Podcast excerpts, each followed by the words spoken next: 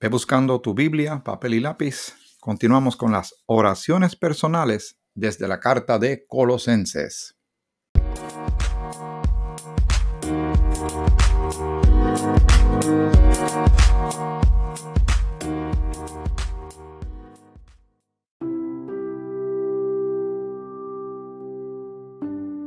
Bienvenido a Grace 21, Gracias para el siglo XXI. Te saluda Miguel Antonio Ortiz.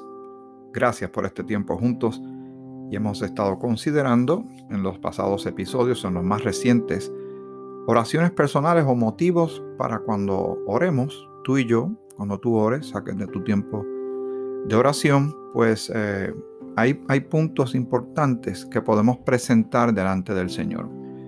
Sí, es claro que el Señor ya sabe todo de antemano pero como yo le contesto a veces a las personas con mucho respeto, ¿verdad? Puede sonar un poco sarcástico. Pero cuando la gente eh, viene con el argumento de ¿por qué voy a orar si ya Dios lo sabe todo? Pues la contestación es sencilla, porque Él lo pide. Ya. Orad sin cesar, dice en primera de Tesalonicenses el capítulo 5, en eh, Filipenses capítulo 4, el eh, versículos 6 y 7 también habla de presentar oraciones, ruegos, súplicas delante de Dios. Y ya sabemos lo que son las bondades, eh, los, eh, la bendición de orar y las cosas que suceden simultáneamente cuando se ora. Estamos reconociendo que Dios es real, que dependemos de Él, que no dependemos de nosotros todo el tiempo, que Él quiere lo mejor para nosotros nos da sabiduría a través de su palabra, nos da fortaleza, eh, su Espíritu Santo nos ayuda a entender la palabra de Dios y llevar a cabo las cosas como Él quiere. Oramos porque es bueno, es de bendición. Oramos para hablar con nuestro Padre Celestial. En el nombre de nuestro Señor y Salvador Jesucristo. ¿Por qué no? ¿Verdad? ¿Por qué no orar? Sería eh, realmente perderse de una gran oportunidad de algo que es de gran beneficio sobre todo para nosotros porque Dios es Dios. Él, tiene todo, Él se, sostiene en sí mismo, Él es eterno, pero nosotros dependemos de Él. Él nos hizo a nosotros y no nosotros a nosotros mismos, como dice la Escritura. Vamos a tomar desde el punto número 10, esperando que ya tengas tu Biblia y donde anotar eh, para que vayas entrelazando todas estas porciones. Eh, donde se da como una especie de pie forzado, una petición de oración y en base a qué parte de la carta de Colosenses está. Esto, como te dije la, vez anterior, es tomado de la revista Pray, el tomo número 22 del año 2002. Se tradujo al, al español y estamos compartiéndolo contigo. Esperando siempre y pidiéndole al Señor que te bendiga grandemente a ti, a toda tu familia y te colme de gran salud. Versículo 10 dice, por favor, entreteje mi corazón en amor con otros creyentes del cuerpo de Cristo. Esto es basado en Colosenses 2.2, que dice así, para que sean consolados sus corazones unidos en amor hasta alcanzar todas las riquezas de pleno entendimiento a fin de conocer el misterio de Dios el Padre y de Cristo. Amén. Está tremendo esa porción bíblica, ya mismo la voy a repetir. Pero así dice el pie forzado de la oración. Por favor, Señor, entreteje, o sea, eh, entrelazar, es como cuando se cose, ¿verdad? Se van, eh, los hilos se van cruzando unos con otros hasta hacer un patrón, hasta hacer una forma. Pues dice, entreteje mi corazón, que también entreteja el corazón tuyo, en amor, y no la interpretación del mundo de lo que es amor, que es bastante confusa, sino el amor en base al fruto del Espíritu Santo de Dios. El, amor a la manera de Dios, que no es un amor egoísta, que, es un amor que, tiene mm, preocupación, esa no es la palabra correcta realmente en este punto. Sería más bien pensamiento eh, del bienestar del prójimo. Que en vez de estar eh, todo el tiempo ensimismado, ensimismada, la persona está pendiente a la necesidad del otro. Así que dice, entreteje mi corazón en amor con otros creyentes, o sea, unidos a otros cristianos que son miembros del cuerpo de Cristo. Vamos para el número 11. El número 11 dice así, la oración está basada en Colosenses 2.5. Crea en mí buena disciplina y estabilidad de fe en ti. Me llama mucho la atención de esto. Primero, disciplina. Eh, uno asocia disciplina con alguien que está en deporte, una disciplina de ejercicio, alguien que está en la milicia. O sea, estructura, orden, propósito, eh, intención. el soldado tiene todo un entrenamiento y sigue una serie de órdenes para desarrollar un carácter y tener una disciplina, no haciendo las cosas eh, en desorden a lo loco, yendo en contra de las reglas establecidas. Igual que el, atleta que quiere alcanzar ciertas metas, pues se deja llevar tal vez por un entrenador que sabe cómo aumentar el rendimiento, la eficacia, la efectividad de este atleta para tener estamina, para tener eh, durabilidad, resistencia, dependiendo de la disciplina deportiva en la que esté. Pero también en la vida espiritual, en la vida del creyente, debe haber una disciplina. Y esta disciplina incluye obviamente la oración, el estudio de la palabra del Señor, meditar en la palabra y crecer en ella, reunirse con otros creyentes porque tienen un mismo pensar, tienen una misma meta, un mismo fin, evangelizar, crecer en la fe, alcanzar a otros, ir conociendo más y más al Señor a través de la palabra, tiene muchas razones eh, buenas para, ¿verdad? Tener una disciplina de, estar pendiente a llevar la escritura, la palabra, en cualquier oportunidad que se le presente a uno. Hasta en, puede ser un cumpleaños, alguien te pide que ores, pues tú aprovechas y das unas palabras allí. O estás en alguna en un hospital y alguien te pide, por favor, puedes orar por esta persona. Y porque eso sucede. Las oportunidades surgen y uno tiene que estar listo y debe tener una, disciplina de vida espiritual, porque eh, uno puede enfriarse bien fácil, se va poco a poco, verá, resbalando uno, deslizando hasta que uno se sale de, de las cosas del Señor y cae en todo lo que es el mundo y la carne. Y la estabilidad de fe, eh, eso también lo hemos mencionado, que nos puede suceder esa ambivalencia de que hay momentos que uno está bien fuerte, tiene una fe extraordinaria y le confía en el Señor inquebrantable y de momento uno tiene una escasez enorme de fe, una fe raquítica, una fe débil, una fe que eh, eh, es como las olas que van y vienen. No podemos estar así y menos como está este mundo que hemos llegado tan lejos en esta historia de la humanidad, siempre pendiente a que Dios dé el próximo paso que Él va a dar, que está en la palabra de Dios. Vamos a repetirlo. Crea en mí buena disciplina y estabilidad de fe en ti. Basada en Colosenses 2.5 que dice, porque aunque estoy ausente en cuerpo, no obstante, perdón, déjame buscarlo para estar seguro que ese es el que tengo que leer.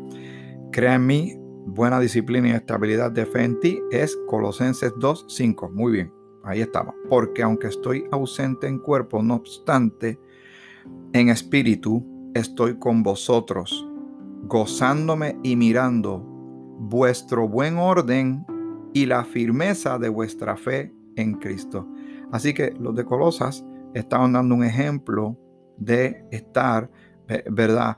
Eh, con esta eh, orden.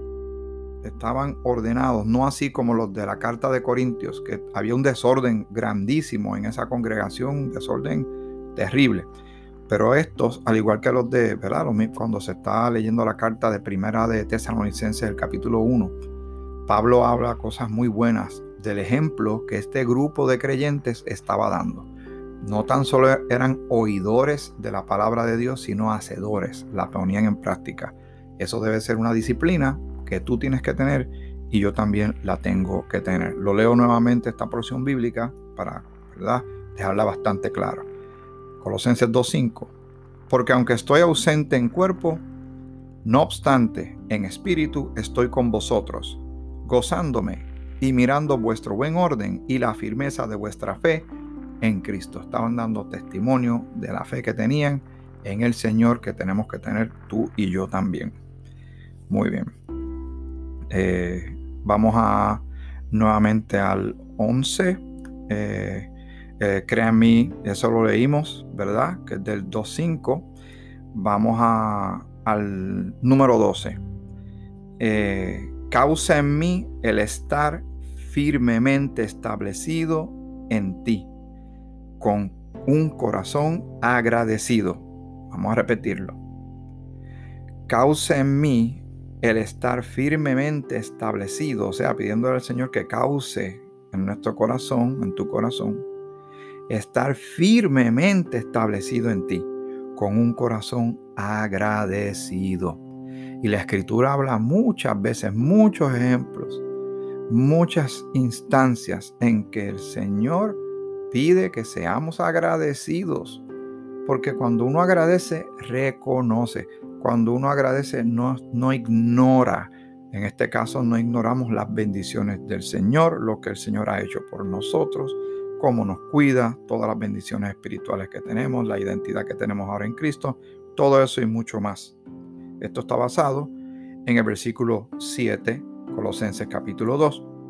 Arraigados y sobreedificados en él y confirmados en la fe, así como habéis sido enseñados, abundando en acciones de gracias. Cuando uno habla de arraigar, ¿verdad? Suena, suena como fuerte, algo que está bien, bien sembrado. Lo que dice arraigado y sobreedificado. Si uno va a construir un edificio, dependiendo cuán grande sea el edificio, no sé si usted puede buscar algún día una, un documental de cómo se preparan los rascacielos, los llamados rascacielos, los skyscrapers. Los skyscrapers, cuando se va a hacer la base, que se hace un hoyo enorme, ese fundamento, cuando se empieza a construir, es la clave de, que, de la estabilidad del edificio. Depende cómo se comience a subir, porque si no el edificio se puede tambalear, se puede caer, puede eh, echarse a perder todo un esfuerzo y muchísimos billones de dólares en un edificio multipisos. Pero en la vida cristiana, el fundamento, como Pablo dice, que mire, mire que él puso el fundamento que es Cristo y que cada cual mire cómo sobreedifica.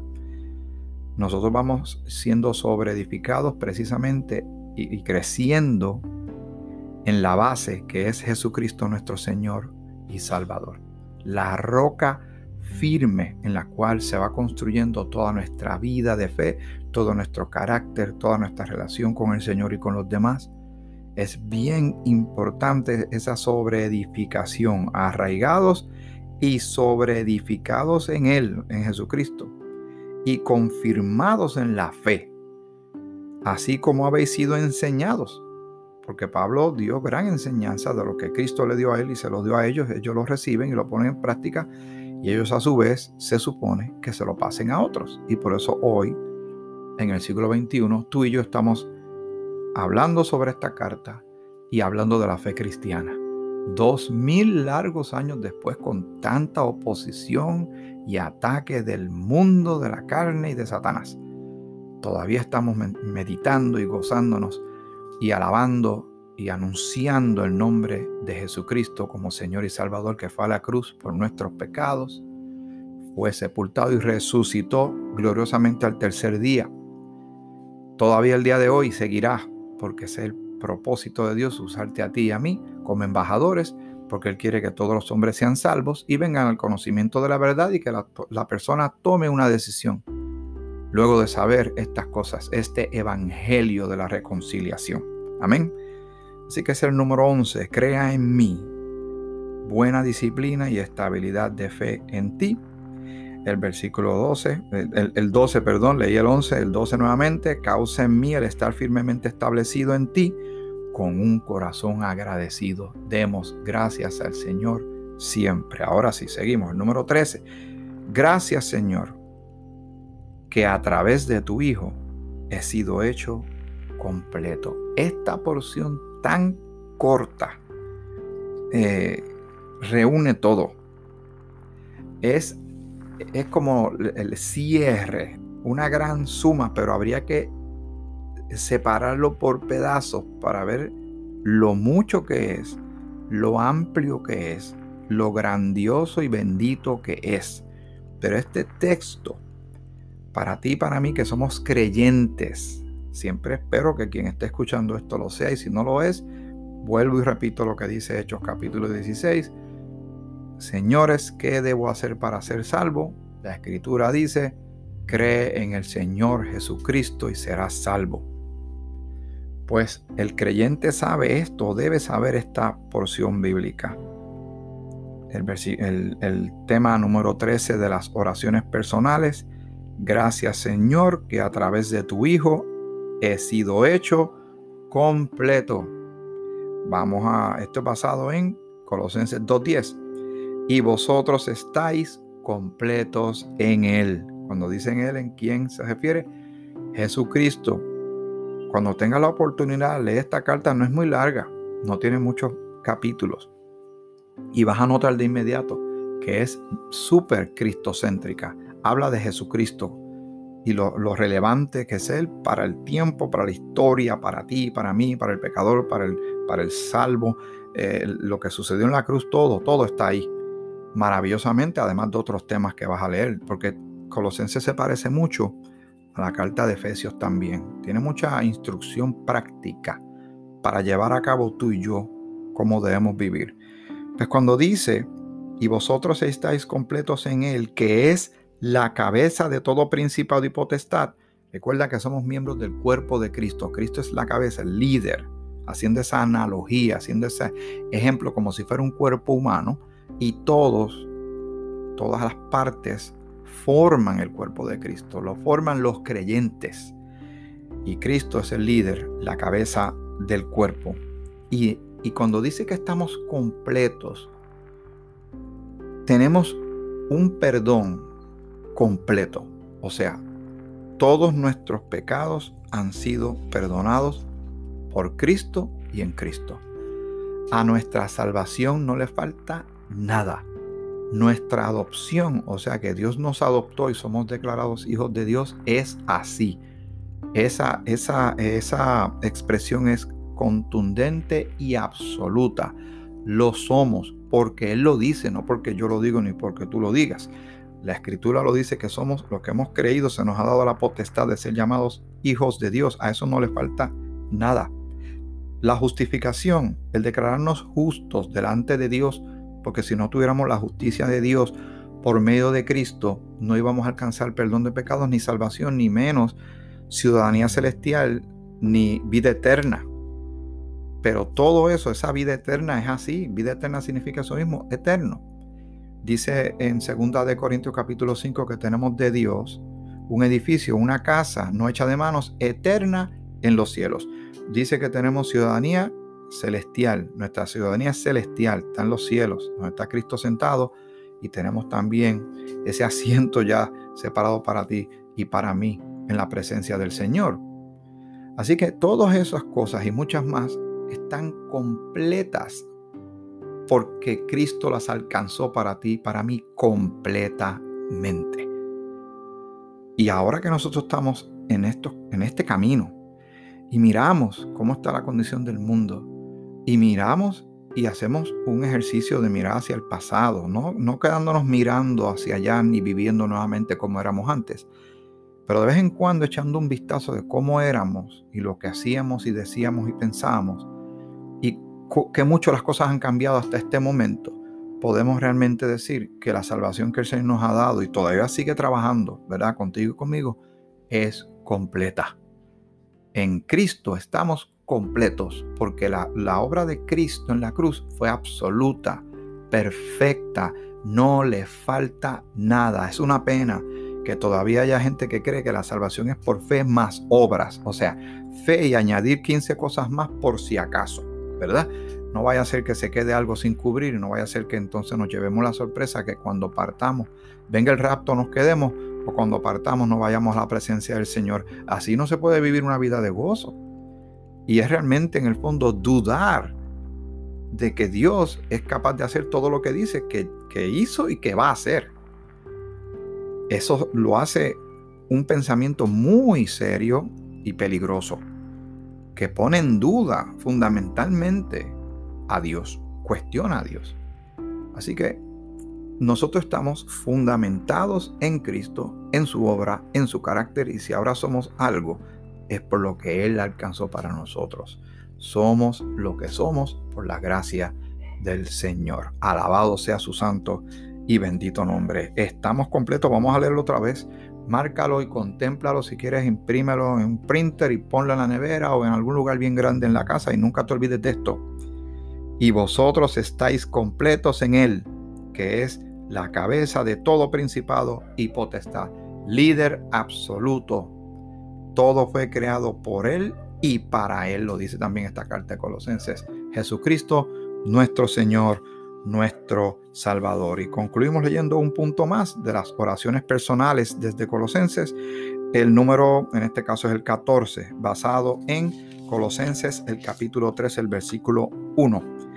Eh, enséñame a seguir buscando las cosas de arriba, donde está Cristo sentado a tu diestra. Señor, enséñame a estar enfocado en ti, estar caminando en ti, interesado y apasionado en tus asuntos, te doy gracias por salvarme, me gozo en tu presencia. Así, así se hacen las oraciones delante del Señor. A veces debemos olvidar eh, por un momento las oraciones de tantas peticiones que a veces hacemos por otras cosas que nos pueden parecer importantes y Dios no es que le moleste. Pero ¿por qué no hacer estas peticiones? ¿Te has dado cuenta hasta ahora en qué están enfocadas estas oraciones? En cosas que son espirituales, que son eh, benditas, que son eh, de edificación y que glorifican el nombre del Señor. De eso es que se trata. Versículo, capítulo 3, versículo 1.